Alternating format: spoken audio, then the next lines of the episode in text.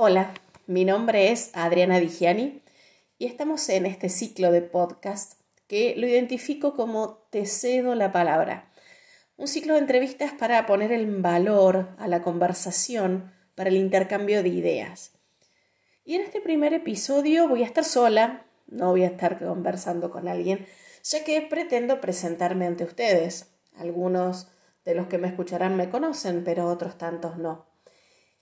Eh, para ello, hace un tiempo que cuando me preguntan quién soy, en un marco donde tengo que definirme a mí misma, elijo decir que soy la suma de todos mis roles, lo que aprendí de ellos.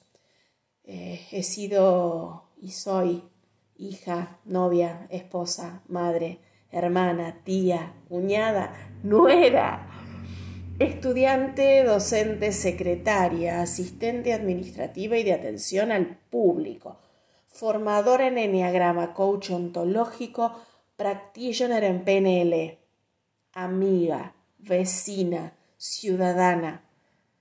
¿Qué tienen todos estos roles que he transitado en común? Que para llegar a comunicarme en cada uno de ellos, tuve que pulir mi capacidad de reconocer todos los factores que integran una comunicación.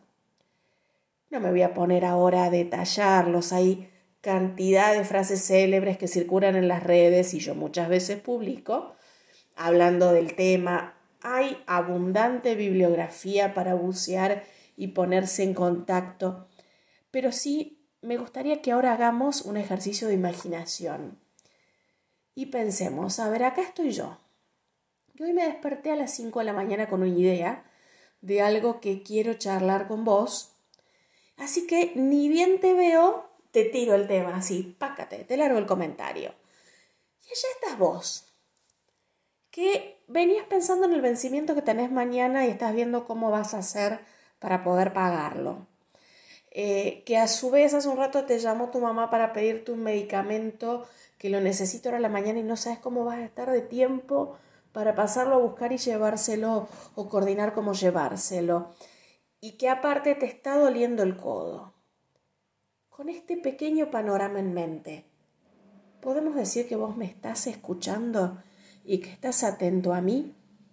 ¿O que yo, cuando arranqué a hablar, presté atención a que vos estuvieras en condiciones de escucharme? Y por supuesto, entre nosotros, la vida misma, un auto que pasó como recién, que ahora miren que estoy grabando, se puede escuchar de fondo, eh, un perro que ladra, la música que de pronto está alta, tantos y tantos otros factores propios y del entorno que influyen en nuestra capacidad y en nuestra posibilidad de tener un buen diálogo.